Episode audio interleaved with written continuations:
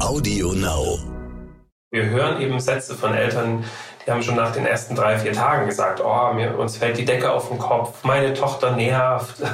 so, also so krasse Sätze, ne? Oder ich, ich komme nicht klar, ich weiß nicht mehr, was ich machen soll.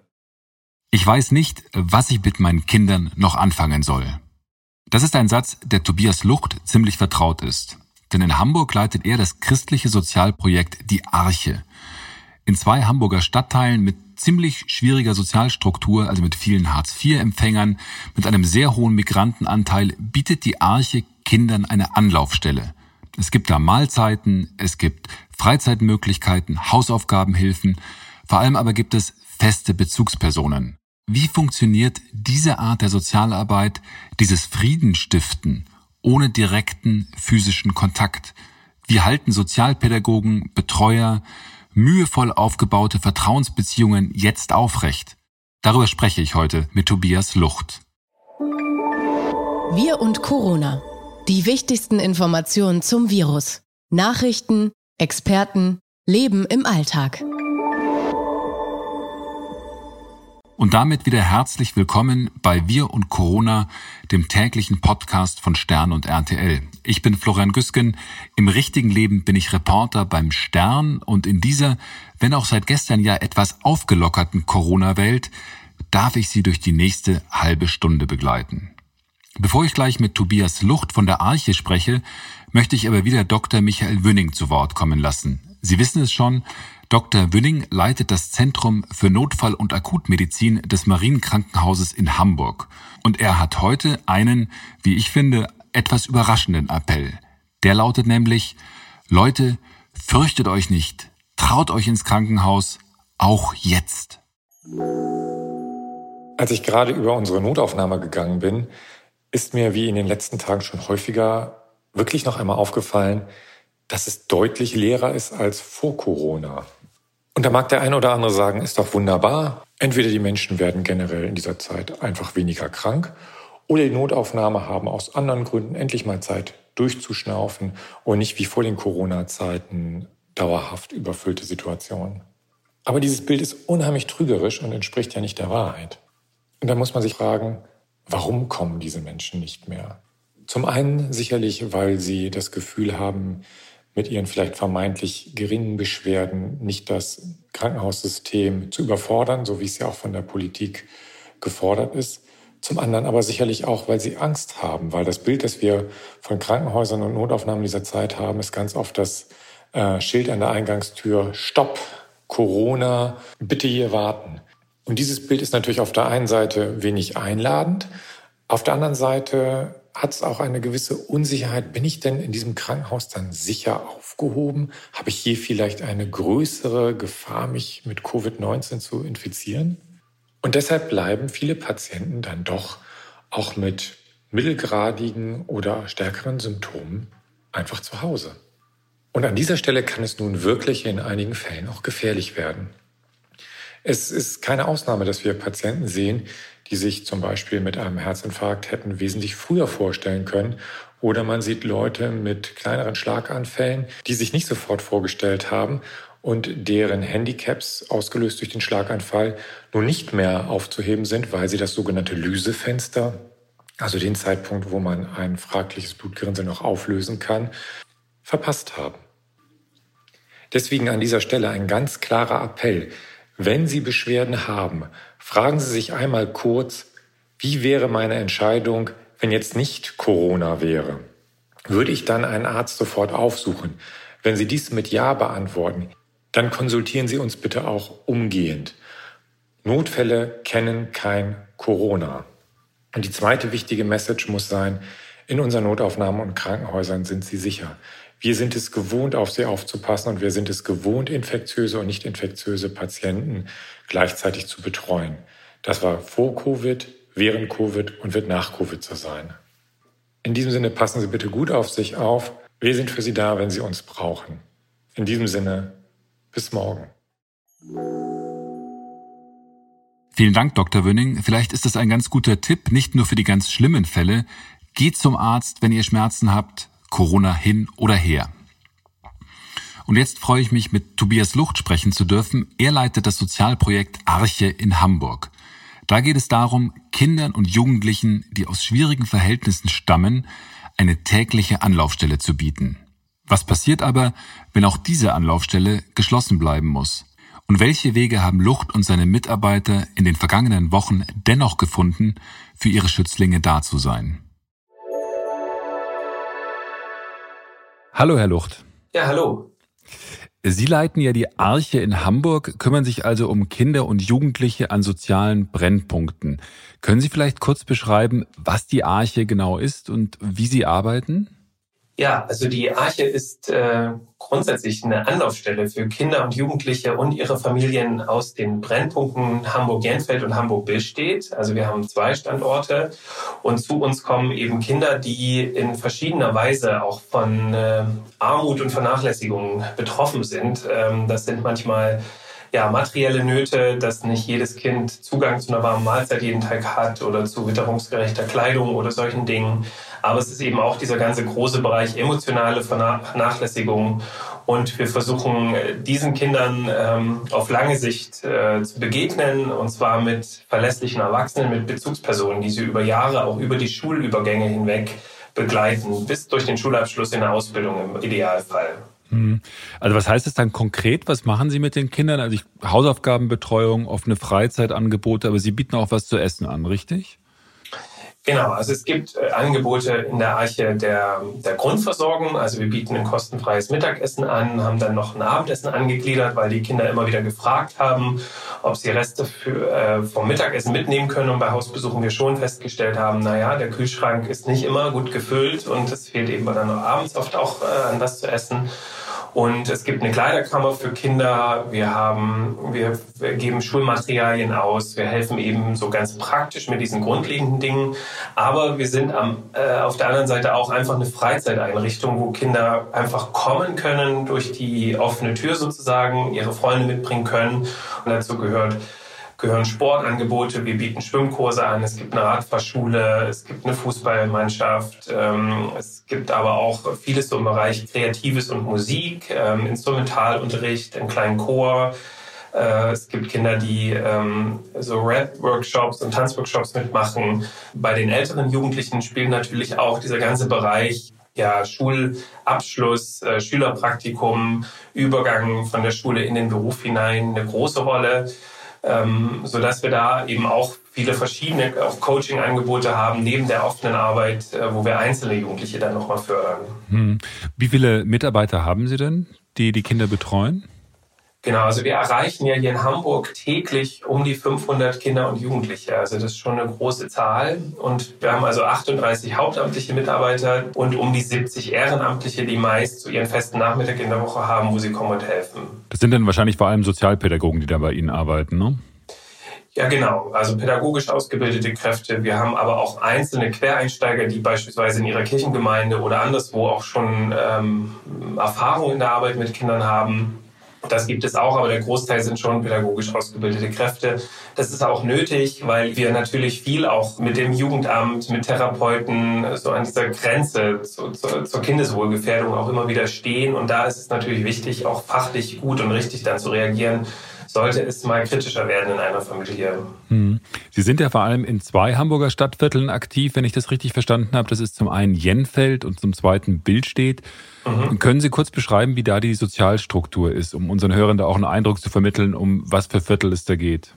Ja, also äh, Hamburg-Jenfeld beispielsweise ist der Stadtteil mit der höchsten, mit dem höchsten Anteil von Kindern unter 18 die von Transferleistungen von Hartz IV leben. Ich glaube, das sind im Moment so ganz aktuell so um die 45 Prozent. Und ähm, wir haben einen großen Anteil natürlich von Kindern mit Migrationshintergrund. Auch die größten äh, Flüchtlingsunterkünfte sind in diesen Stadtteilen eher zu finden. Ähm, und auch Billstedt ist ähnlich. Also wir haben dort Schulen tatsächlich mit 70 Prozent Kindern, die eigentlich von Armut betroffen sind, kann man sagen, weil sie von Hartz IV leben, weil sie von Unterstützung des Staates leben. Und ja, die, die Herausforderungen, auch die Auffälligkeiten unter den Kindern, auch die Sprachschwierigkeiten und alles, was damit zusammenhängt, äh, dann dort doch schon sehr hoch sind. Hm. Jetzt, so wie Sie das beschreiben, ist, äh, hängt ja natürlich viel von Ihrer Sozialarbeit oder Ihrer Arbeit mit den Kindern auch von physischer Präsenz ab. Also wenn die zum äh, Frühstück kommen oder zum Mittagessen oder zum Abendessen oder wenn Ihre Betreuer mit denen auch Beziehungen aufbauen und, und Freizeitaktivitäten machen. Ja. Und jetzt kommt Corona. Äh, was hat das denn für Auswirkungen gehabt? Ich habe gelesen, dass Sie Ihre Einrichtungen eigentlich alle schließen mussten, richtig? Genau. Also das ist nach wie vor, ähm, also natürlich der Kern unserer Arbeit. Äh, wirklich so Aufmerksamkeit, Zuwendung, die Beziehungsarbeit steht an allererster Stelle.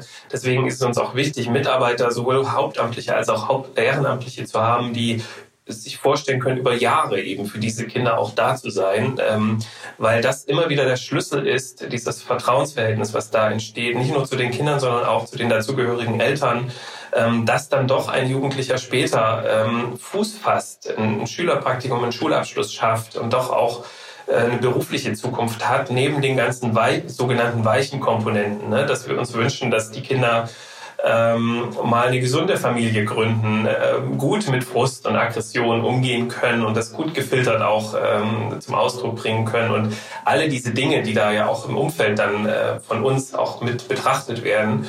Und ganz, ganz wichtig ist es natürlich auch, einfach mal ein Kind, einen Jugendlichen in den Arm zu nehmen. Ich hatte eben gerade im Gespräch mit meiner Kollegin hier aus dem Jugendhaus, die sagt, oh, zu uns kommen gerade nur einzelne Jugendliche an die Tür und die stehen jetzt tatsächlich auch teilweise vor den Schulabschlüssen und haben Prüfungen jetzt diese und nächste Woche.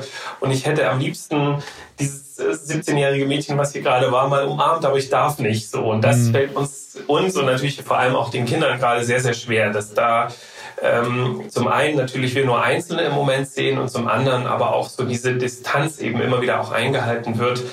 Ähm, und unsere Arbeit hat sich halt im Moment komplett einmal umgestellt. So, ne? Weil Kinder das wahrscheinlich auch schlechter einschätzen können, wenn dann eine Bezugsperson plötzlich sagt, nee, bleib mal hier, bleib mal, bleib mal eher weg. Ne? Das ist, ja, das, ist, ja das ist schon teilweise auch herzzerreißend, das muss man so sagen.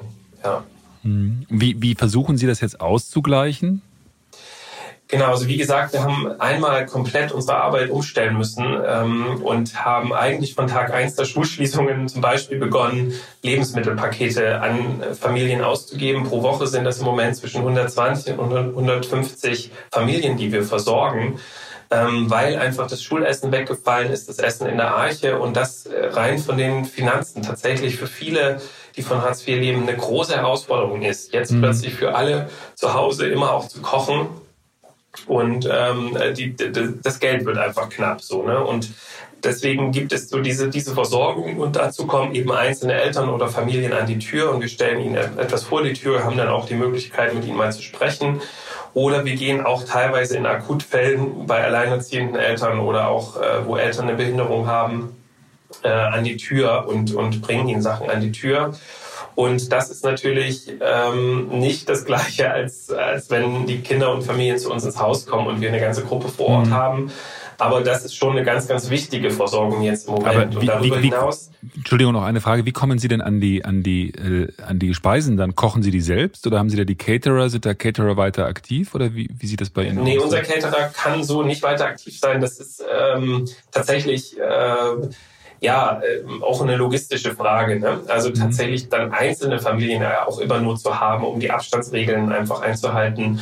Und viele Eltern bei uns sagen auch, sie nehmen gerade kein gekochtes Essen an, einfach auch aus Angst. Ne? Es gibt tatsächlich auch so teilweise übersteigerte Ängste jetzt vor diesem Virus dass viele ganz sicher gehen, sind das verpackte Sachen ähm, und, äh, und die, die nehmen sie dann tatsächlich auch an. Es sind natürlich nicht alle Familien so, aber das ist schon viel Angst gerade da. Und was wir eben machen, ist dann teilweise wirklich so Pakete, so Packages zusammenzustellen und auch Kochrezepte mit anzuheften, dass die Kinder dann mit ihren Eltern auch gemeinsam äh, kochen, ähm, weil das ist natürlich etwas, was teilweise in den Familien auch so gar nicht mehr praktiziert wurde, auch vor mhm. Corona nicht. So, ne? Und deswegen ja, ist, äh, finden wir da so einen Weg, äh, da so auch ein bisschen Interaktion natürlich in die Familie auch reinzubringen.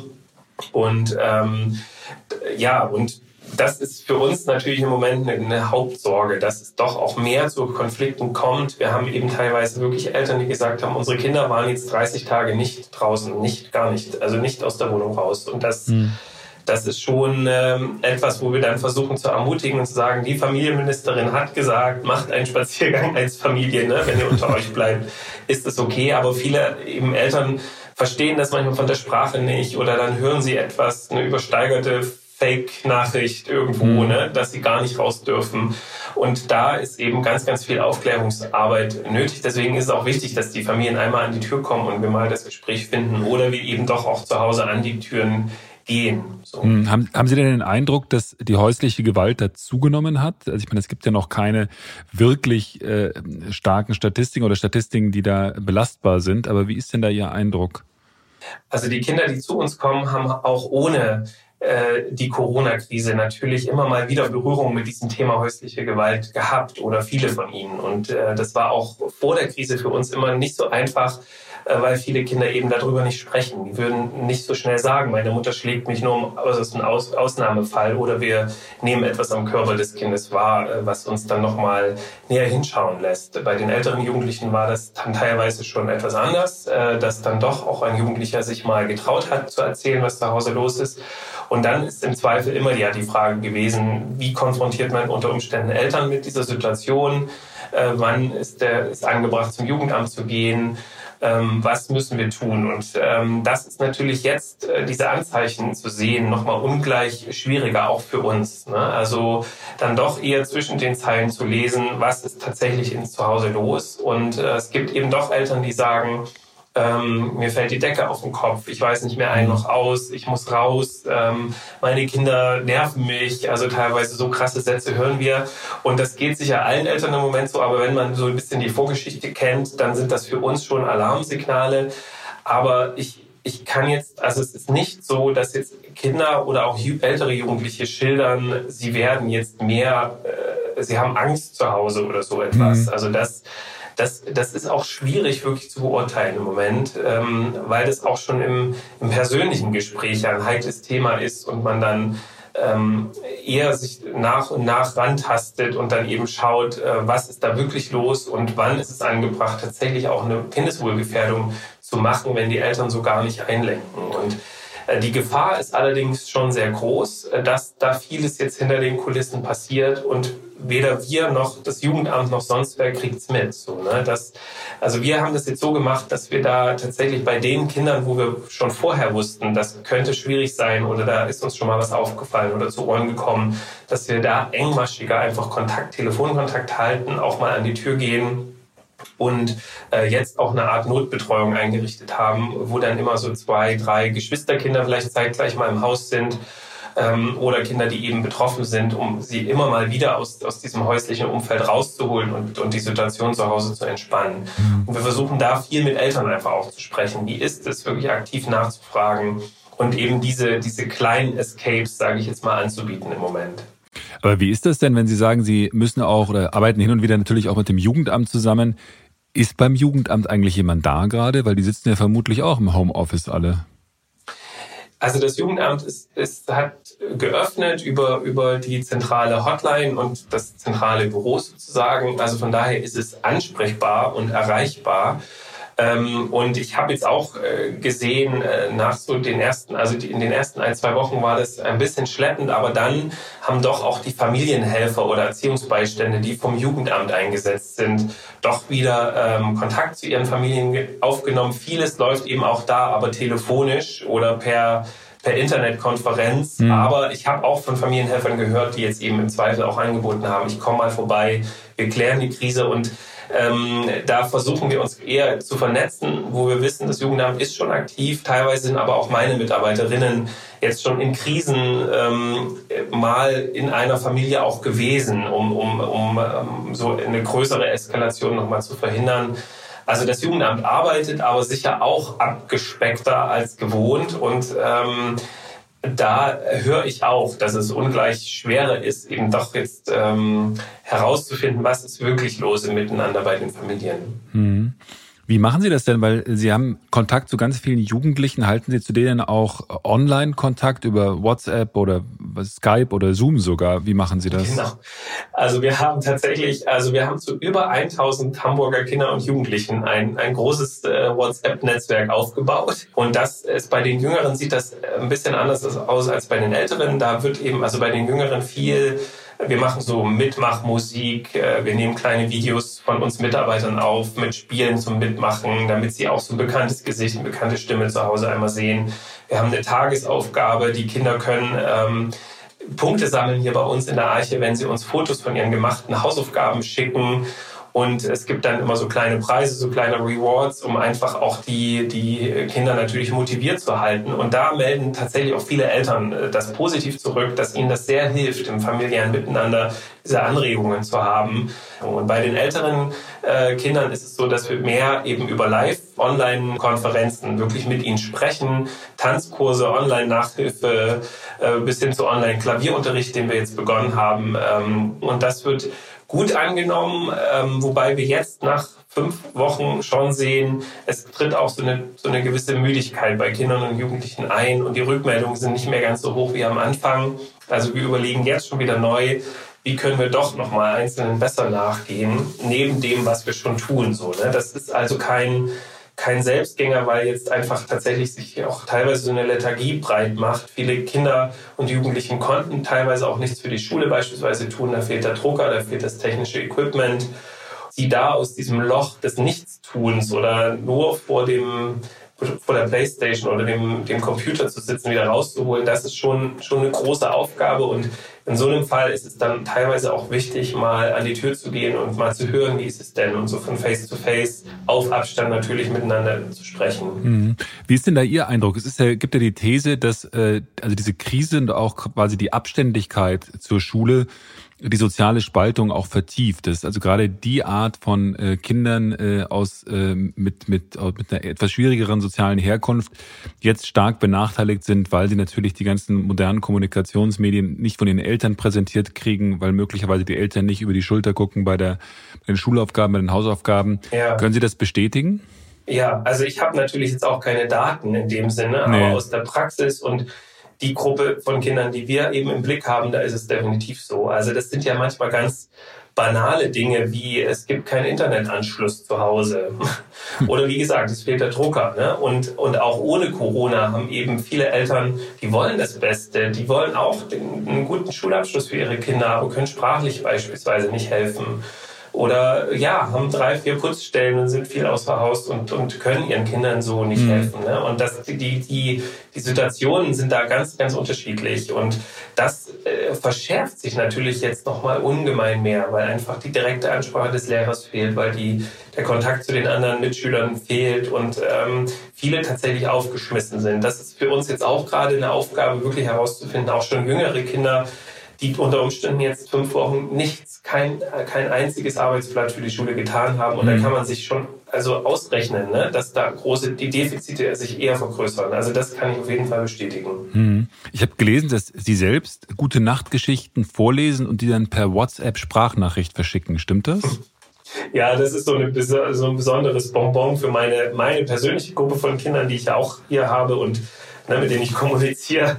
Das ist schon äh, auch schön, dass so, so, so auch Eltern dann auch sagen, ach vielen Dank und das hilft und äh, es beruhigt unsere Kinder jetzt ja auch abends nochmal und ähm, äh, ja, ich hatte jetzt erst gestern eine Rückmeldung von einem Jungen, der hat sich noch gar nicht auf meine Nachrichten gemeldet und jetzt nach vier Wochen bedankt er sich mal dafür und sagt, ja, ich, äh, ich höre das alles und hat ein kleines selbstgemachtes Bild geschickt so und ähm, also das ist schon ganz schön zu sehen und es baut nochmal so einen, so einen persönlichen Kontakt vielleicht nochmal anders auf. Aber was für eine Geschichte erzählen die denn da?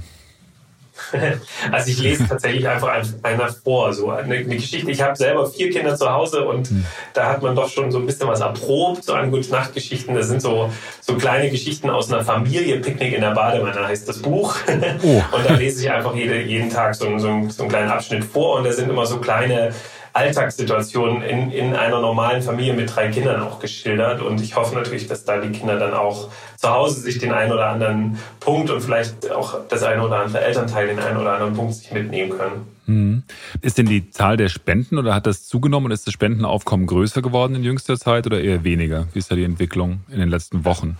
Ja, also das lässt sich für uns tatsächlich auch noch nicht äh, wirklich abschließend beurteilen, muss ich sagen. Es gibt eine, eine, eine, Hilfs-, eine große Hilfsbereitschaft. Viele bringen ja auch Lebensmittel an die Tür, haltbare Sachen oder spenden auch Geld und das ist toll. Mhm. Es sind allerdings auch einige unserer schon bekannten Spender da, Spender da dabei, die eben jetzt spenden, wo wir uns dann schon fragen, ja, im Verlauf des Jahres, wie, wie wird sich das entwickeln, wenn sich natürlich die Krise dann auch bei unseren Unterstützern vielleicht nochmal mehr zeigt. Also von daher ist da sicher auch noch Luft nach oben und wir brauchen vor allem auch noch für diese Zeit schon auch noch zweckgebundene Spenden, um jetzt eben helfen zu können. Hm, es ist ja so, dass sich momentan alle an den Staat wenden. Ich glaube, 735.000 Unternehmen haben Kurzarbeit beantragt, kriegen Hilfe vom Staat. Die gehören ja jetzt in der jetzigen Situation zu sowas wie systemrelevanten Arbeitern auch, weil sie tatsächlich die Betreuung machen. Haben Sie das Gefühl, da müsste jetzt mehr kommen von, von staatlicher Seite oder auch von der Stadt Hamburg? Also unser Gründer Ben Siegelko, der hat jetzt in dieser Zeit ein ganz gutes Schlagwort äh, gebildet. Der hat gesagt, ja, wir, wir Arche-Mitarbeiter, wir sind nicht systemrelevant, sondern beziehungsrelevant. Und so, das fand ich eigentlich ganz, eine ganz gute Umschreibung, dass wir versuchen, die Beziehung ähm, und auch dieses Wort Betreuung, also ist, ist für uns gar nicht so immer zutreffend, sondern wir, wir versuchen wirklich so eine ganz persönliche Beziehung zu jedem Kind, zu jedem Jugendlichen, zu dem wir Kontakt haben, aufzubauen. Ja, also äh, ein Stück weit, ja, helfen wir natürlich in diesen Stadtteilen dem System oder dem sozialen Frieden jetzt. Und das ist auch unser Ziel. Und das ist natürlich auch eine gesamtgesellschaftliche Aufgabe, nicht nur von uns. Und ähm, von daher, ja, also wäre es schon gut, wenn jetzt die Stadt Hamburg das nochmal auch bewerten könnte und sagen könnte, okay, das wollen wir fördern, wir helfen euch ähm, oder genau, einfach mal nachzufragen, was, was könntet ihr brauchen und ähm, es ist natürlich so, unsere Arbeit äh, funktioniert auch nur, wenn wir einen gewisses, gewissen Anteil an hauptamtlichen pädagogischen Kräften haben, die so den roten Faden durchziehen, mhm. die Kinder gut kennen und auch die Ehrenamtlichen natürlich organisieren können und ähm, dafür natürlich auch die nötigen finanziellen Mittel, also weil auch unsere Gehälter finanzieren sich aus Spenden, äh, immer wieder zu finden. Da würden wir uns schon mehr, mehr Förderungen durch die Stadt Hamburg wünschen, auf jeden Fall. Mhm. Sie selbst haben ja, das haben Sie ja gerade erwähnt, vier Kinder. Wie kriegen Sie das denn persönlich gerade hin? Äh, Sie können ja kaum von kaum Homeoffice machen, sondern sind wahrscheinlich die ganze Zeit tatsächlich in der Arche. Wie machen Sie das denn? Genau, meine Frau ist Krankenschwester und arbeitet aber nur ein paar Stunden so pro Woche. Mhm. Und hat daher, äh, also wir haben drei schulpflichtige Kinder und ein Kind noch im Kindergarten ähm, und hat daher den, die Mammutaufgabe zu Hause jetzt, wobei wir tatsächlich auch einen kleinen Garten haben und wir immer wieder so dankbar sind dafür, weil äh, wir sehen hier, wie beengt die, die Kinder und Familien in, in den Wohnungen in Jernfeld und Bisch teilweise wohnen und mhm. eben nicht diesen, diesen Freiraum haben. Bei uns zu Hause ist es, ist die, die, die Stimmung eigentlich ganz okay. Also wir genießen eigentlich auch eher so dieses Zusammensein als Familie. Ähm, auf der anderen Seite ist es natürlich jetzt nach fünf Wochen auch selbst bei meinen Kindern irgendwie mal so, dass sie sagen, oh, ich will mal meine Freunde sehen, ich äh, will mal raus, ich würde gerne mal zu Oma. Und das sind natürlich äh, schon Dinge, die, die sind auch für uns nicht so leicht. Aber ähm, wir können das so weit ganz gut organisieren, weil meine Frau eben viel zu Hause sein kann. Sonst würde das auch für uns eine große Herausforderung sein im Moment. Mhm. Sie haben ja bei der Arche auch das Projekt Mutmacher. Da geht es, glaube ich, darum, dass man sagt, man versucht, Kinder in besonderen prekären Situationen auch so zu fördern, dass man sagt, dort komm raus, gestalte dein Leben, sei auch vielleicht da erfolgreich, wo du erfolgreich sein möchtest. Was macht, genau. was macht Ihnen denn in dieser Zeit Mut, in dieser Corona-Zeit? Also da gibt es eine ganze Reihe von Dingen, muss ich wirklich sagen. Also zum einen ähm, haben wir hier ein ganz, ganz starkes Team, äh, was mir wirklich Mut macht und wo ich äh, so dankbar bin, dass sich alle hier auch relativ schnell umgestellt haben auf diese neue Situation. Also praktisch mit anpacken, Lebensmittel schleppen und abholen vom Supermarkt und organisieren. Das macht mir Mut, weil äh, das ist eine ganz besondere Zeit, wo ich jetzt sehe, wir, das trägt, so unser Team trägt da durch und ähm, auch die Resonanz von bestimmten Eltern und Familien, die sich doch auch dankbar zeigen und sagen, Mensch, trotz Krankheit, alle sind, äh, äh, sind in Angst, aber ihr seid hier für uns und Letzte Woche war eine Mutter, die hat jeden Tag ganz leckeres, selbstgemachtes syrisches Essen uns an die Tür gebracht, damit das Mitarbeiterteam versorgt ist. So, also das, das macht schon auch Mut, dass es doch ein Miteinander auch mit den Familien ist. Und nicht zuletzt, wir sind eine christliche Einrichtung, mir persönlich macht auch mein Glaube an Gott ähm, Mut, dass ich weiß, äh, wir sind auch in diese Situation getragen. Jemand anderes hat den Überblick und ähm, wir sind ein Stück weit in Gottes Hand und wir versuchen natürlich auch diese, diese grundlegende Wahrheit auch äh, weiterzugeben an die Familien. Und ja, von daher ist es eine sehr große Herausforderung für uns alle im Moment, aber ähm, wir fühlen uns schon auch getragen. Prima, dann äh, danke ich Ihnen ganz herzlich für das Gespräch und wie Sie Ihre Arbeit beschrieben haben. Ich wünsche Ihnen für die nächsten Wochen alles Gute und würde mich freuen, wenn wir vielleicht irgendwann nach der Krise auch nochmal darüber sprechen könnten, was sich danach entwickelt hat und wie sich, was Sie dann auch aus der Krise gelernt haben für Ihre Arbeit. Ja, sehr, sehr gerne. Vielen Dank auch Ihnen. Ja, danke schön. Tschüss. Okay, tschüss. Jetzt ist das Zuhause, ist das Heim natürlich nicht bei allen problematisch. Manche genießen das Homeoffice jetzt ja auch, haben plötzlich Zeit für Kinder, für Hobbys, erfahren eine völlig neue Lebensqualität. Wir hier versuchen zu zeigen, wie unterschiedlich derzeit die Erfahrungen in Deutschland sind und fragen Sie deshalb immer wieder, wie läuft's bei Ihnen zu Hause? Heute erzählt Bianca aus Karst in Nordrhein-Westfalen von ihrem Corona-Alltag. Sie arbeitet in einer Bank, dort also, wo es gerade vor allem um eins geht, Notkredite. Bei uns ist es total zweigeteilt. Auf der einen Seite dieses ruhige, was jetzt jeder kennt, kaum noch rausgehen, kaum Leute unterwegs. Ähm, es geht nur noch einer einkaufen, solche Dinge. Auf der anderen Seite haben wir aber absolute Hektik, weil wir beide in der Bank arbeiten und dementsprechend dafür zuständig sind, dass Unternehmen die Gelder bekommen, die sie alle gerade so dringend brauchen. Das heißt, wir haben sehr viele Anfragen auf dem Tisch. Was auch der Grund dafür ist, dass unsere Kinder in den Kindergarten, in die Notbetreuung gehen. Das heißt, für die, die haben fast den gewohnten Alltag unter der Woche. Und äh, mein Mann fährt so morgens hin, ich hole sie nach der Arbeit nachmittags wieder ab. Sind natürlich da alleine. Das heißt, die vermissen ihre Freunde auch und vermissen auch unsere Familien. Verstehen das auch noch nicht ganz so, was jetzt da alles die Zusammenhänge sind. Aber ich bin schon felsenfest davon überzeugt, dass wir das alle irgendwie ganz gut überstehen werden. Bianca und ihr Mann müssen Kredite und Kinder unter einen Hut bringen. Beides sind gerade, wie ich auch ganz persönlich finde, zwei sehr kritische Themen. Nein, ich brauche jetzt keinen Kredit und ich hoffe auch, dass meine Kinder nicht die Betreuung der Arche und von Herr Lucht brauchen, so sehr ich ihn schätze. Und dennoch gerate ich gerade durchaus in Situationen, in denen ich zu meinen Kindern sagen würde, ihr nervt, tierisch. Deswegen habe ich gestern auch mit einer gewissen Schockstarre hinnehmen müssen, dass es zwar in Schulen demnächst wieder weitergehen soll, dass aber Kitas bis auf weiteres geschlossen bleiben. Wie soll das denn mittel- oder sogar langfristig funktionieren? Zumindest nach meiner Erfahrung ist es so, dass Eltern Schulkinder eigentlich noch ganz gut handhaben können. Die können sich auch mal selbst beschäftigen, vielleicht auch mal eine, zwei, vielleicht sogar drei Stunden. Aber bei Kleinkindern geht das nicht. No way. Ich verstehe ja, dass Autohäuser jetzt unbedingt aufgemacht werden müssen. Denn die Wirtschaft soll ja wieder angekurbelt werden, Autos müssen verkauft werden. Selbst wenn man die Gotteshäuser zulässt, verstehe ich alles. Aber wenn Eltern psychisch auch nur halbwegs über dieses Jahr kommen sollen, dann muss bald auch eine flächendeckende Lösung für die Kitas her, finde ich. In diesem Sinn, oh nein, jetzt habe ich doch noch was vergessen, und zwar noch ein Appell. Wenn Ihnen dieser Podcast gefällt, bitte bewerten Sie uns. Und wo das geht, abonnieren Sie uns. In diesem Sinn, einen schönen Abend, bis morgen. Wir und Corona. Die wichtigsten Informationen zum Virus. Nachrichten, Experten, Leben im Alltag.